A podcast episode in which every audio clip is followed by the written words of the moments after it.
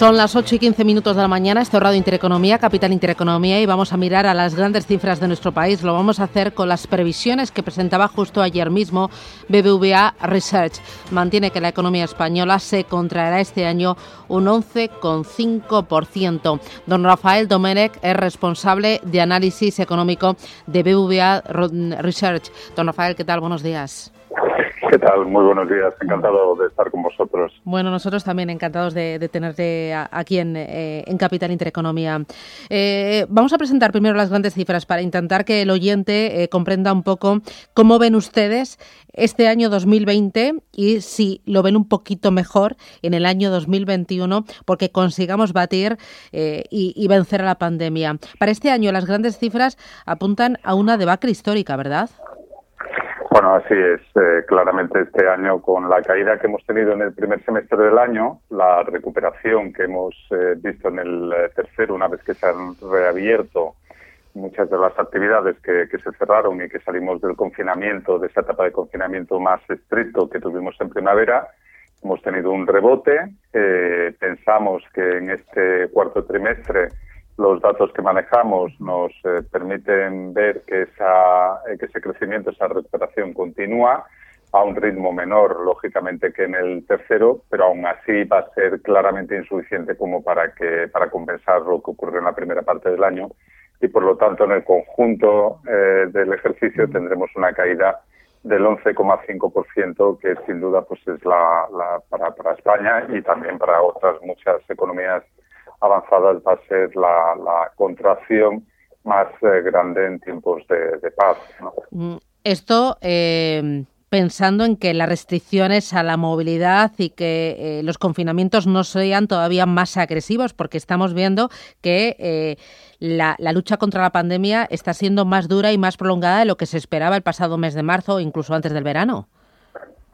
Bueno, en el, en el ya en la primavera preveíamos eh, y se discutía mucho sobre la posibilidad de, cuán intensa sería la, segunda ola. Esa segunda ola, incluso algunos países ya van por la tercera, como es el caso de Estados Unidos, eh, ha ocurrido y obviamente ya presuponíamos que hasta que dispusiéramos de vacunas y tratamientos eficaces íbamos a tener que aprender a convivir con el virus mediante estas eh, oleadas, ¿no? Que bueno, pues eh, saldremos adelante de la, de, la segunda, pero seguramente tendremos una tercera y así tendremos que, eh, ir gestionando. Yo creo que aquí lo más, eh, lo más importante es tratar de controlar en términos sanitarios el, problema de, los contagios. Esto se tiene que hacer con, con, pruebas masivas, con la trazabilidad, con el seguimiento de los, de los casos y en términos económicos, pues eh, claramente eh, mm, buscar eh, confinamientos o restricciones que sean selectivas, no generalizadas, que sean selectivas o bien por sectores, o bien por actividades, o bien por, por periodos, o también incluso por zonas geográficas, ¿no? Un, un, intento ¿no? de maximizar al mismo tiempo la seguridad sanitaria, pero también minimizar el coste, el coste económico la, la, la evidencia internacional lo que nos enseña claramente es que aquellos países que mejor controlan, que mejor han sabido gestionar la crisis sanitaria también son los que menos han sufrido en términos económicos. Por lo tanto, tenemos que aprender de, esas mejores prácticas a nivel internacional. Aquí hay quienes están planteando ahora eh, un cierre prácticamente total durante dos, tres semanas para así llegar a diciembre y a la campaña de Navidades, que es muy importante para muchos sectores de nuestra economía, con eh, eh, una mejor posición frente al virus. no sé usted cómo, cómo vería esto desde el punto de vista económico, si, si merecería la pena. A ver, eh, eh, es difícil eh, responder porque creo que, todos, desde el ámbito científico, desde el ámbito de, la gestión económica, también incluso de, los responsables políticos, pues lo que vemos es que todos los días estamos aprendiendo y teniendo que gestionar situaciones que, son bastante difíciles e inciertas, ¿no? Mm, la experiencia de, los países que mejor están gestionando esto lo que nos indica es que no es necesario eh, tener que llegar a un, a, un cierre eh, estricto que, que restrinja la movilidad de los ciudadanos o de los trabajadores, ¿no? Y que restrinja totalmente la actividad eh, eh, económica, se puede buscar un, equilibrio eh, y permitir esa, un mínimo de, actividad económica o cierta normalización si somos verdaderamente estrictos y rigurosos en lo que en todo lo que tiene que ver con eh, las medidas de prevención, por supuesto en el uso de mascarillas, en evitar concentraciones, en eh, evitar el desarrollo de actividades en sitios cerrados, en, eh, el uso de, pruebas masivas, la trazabilidad, el seguimiento, el, propio respeto social a todas estas normas. Esto es eh, verdaderamente lo, importante, lo que lo que está siendo eh, clave, ¿no? y tenemos que tratar de evitar a toda costa llegar a una situación en la que la única solución pues tenga que ser eso, el cierre, situaciones parecidas o que nos acerquen, ¿no? Que nos vayan acercando a lo que vimos en los meses de marzo, eh, abril o principios de mayo. Aquí entiendo que estamos ante un momento crucial para intentar aprovechar la situación, acometer reformas estructurales y al mismo tiempo eh, aprovechar los fondos que nos van a llegar desde la Unión Europea para darle una vuelta a la economía y salir más reforzados. Eh, para el año que viene ustedes prevén mm, un crecimiento del 6%. ¿Cuánto de ese crecimiento va a estar apoyado en el dinero que nos llegue desde Europa? ¿Cuánto va a, aportar Europa? Sí, la tasa de crecimiento que nosotros esperamos para el próximo año, un escenario inercial, sin ayudas europeas, sería de un 5%. Aquí, como consecuencia de, la segunda oleada y de que en el cuarto trimestre vamos a tener menos crecimiento del que esperábamos, pues eh, revisamos a la baja las, las previsiones de crecimiento del 7 al 5%. Y a esto entonces le añadimos la, el, efecto que puedan tener estas ayudas. Entonces, lo primero que, hay, que, hay que decir es que lo único que conocemos de, las mismas es, eh, por un lado, eh, su aprobación por parte del Consejo Europeo de, este, este programa y, por otro lado, las intenciones del Gobierno de presentar eh, ayudas por, por, valor de 27.000 millones para, para 2021 pero no conocemos más detalle eh, ni de qué proyectos, ni de cuándo se van a pedir, ni de cuándo se van a empezar a ejecutar, ni estos eh, proyectos en qué ámbitos se van a, invertir, se, va, se van a dedicar, no cuántos transformadores eh, van a ser. Por lo tanto, hay muchas incertidumbres en estos momentos como para poder ofrecer una, estimación.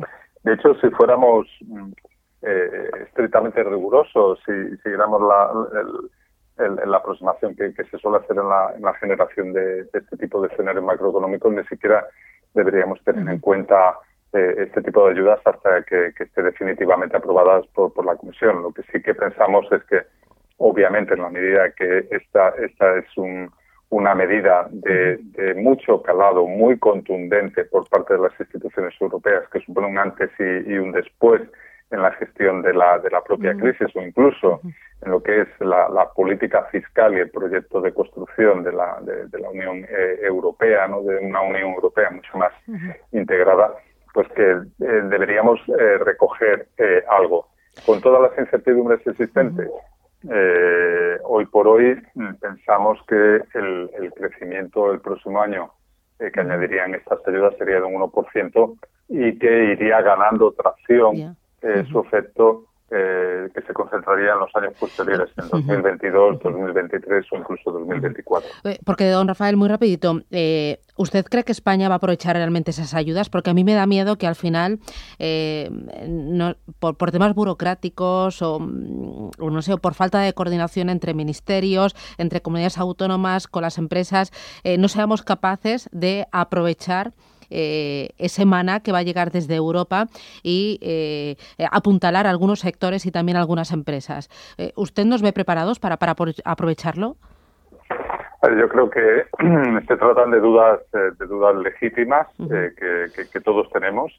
La capacidad que, vayamos a tener de gestionar más fondos estructurales que nunca en un periodo de tiempo más corto que en eh, planes eh, presupuestarios anteriores por parte de la Comisión eh, Europea. ¿no?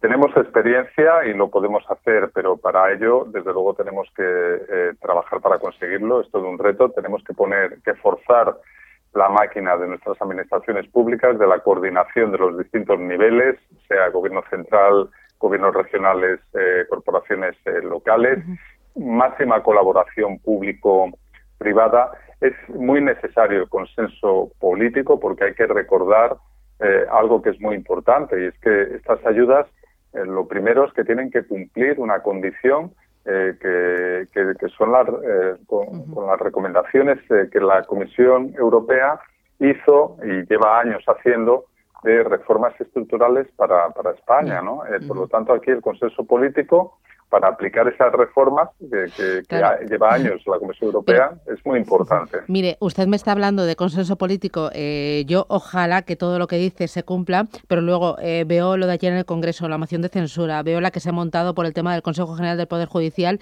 y la imagen que hemos dado en Europa. y claro, pues se me viene el mundo a los pies. Bueno, eh, claro, tengo mis dudas. Este, este, sí, sí, sí, y, nosotros también, por eso eh, eh, nos alejamos de ese automatismo de, de, coger unas cantidades, multiplicarlas por su efecto económico y, y añadírselas al, PIB, por eso preferimos ser prudentes, pero no debemos renunciar primero a utilizar bien estas ayudas, la gestión es importantísima y sobre todo que vengan acompañadas de esas reformas estructurales que a largo plazo son las que verdaderamente van a marcar la diferencia de las ayudas. Llevamos décadas recibiendo ya dinero de Europa y no hemos resuelto los problemas estructurales que tiene nuestra economía. Bueno, a ver si es verdad que de una vez por todas se hacen esas reformas estructurales de las que yo vengo escuchando, mm, iba a decir décadas, pero sí, eh, muchos, muchos años, y a ver si, si, si de verdad las hacemos en el mercado laboral, eh, fiscal, en el tema de las pensiones, pero eh, otra vez vuelvo a lo mismo, es que lo que estoy escuchando por parte del gobierno es subidas de impuestos.